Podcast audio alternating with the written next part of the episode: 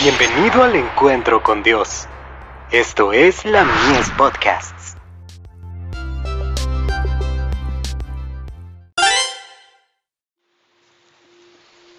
Recibiréis poder, el don del habla, que prediques la palabra, que instes a tiempo y fuera de tiempo, redarguye, reprende, exhorta con toda paciencia y doctrina Segunda de Timoteo capítulo 4, verso 2. El poder del habla es un talento que debería ser diligentemente cultivado. De todos los dones que hemos recibido de Dios, ninguno es capaz de ser una bendición mayor que este. Con la voz convencemos y persuadimos. Con ella alabamos y oramos a Dios.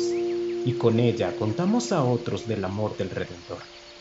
No se pronuncie ninguna palabra con imprudencia, ninguna expresión maligna ni frívola y ninguna queja irritada o sugerencia impura ha de escapar de los labios de quien sigue a Cristo.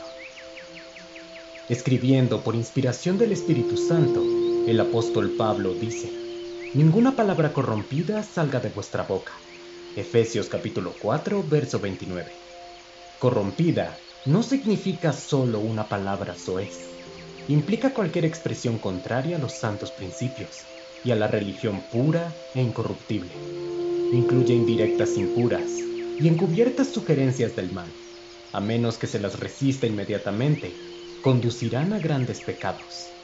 Sobre cada familia y cada cristiano descansa el deber de cerrar el camino al lenguaje corrompido.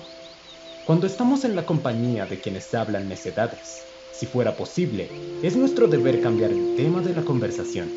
Mediante la ayuda de la gracia de Dios, Deberíamos tratar de introducir temas que dirijan la conversación hacia cauces provechosos. Nuestras palabras deberían ser de alabanza y gratitud. La conversación revelará si la mente y el corazón están llenos del amor de Dios. No será difícil impartir lo que entra en nuestra vida espiritual. Grandes pensamientos, nobles aspiraciones, una clara percepción de la verdad, propósitos abnegados, ansias de piedad y de santidad producirán su fruto en palabras que revelen el carácter del tesoro del corazón. Cuando Cristo sea así revelado en nuestra manera de hablar, tendrá el poder de ganar conversos para Él. Tenemos que hablar de Cristo a quienes no lo conocen. Debemos hacer lo que Él hizo, donde quiera se encontraba, en la sinagoga, por el camino, en el barco un poco alejado de la orilla, en la fiesta del fariseo o en la mesa del publicano hablaba a los hombres de las cosas de la vida superior. The Signs of the Times, 2 de julio de 1902.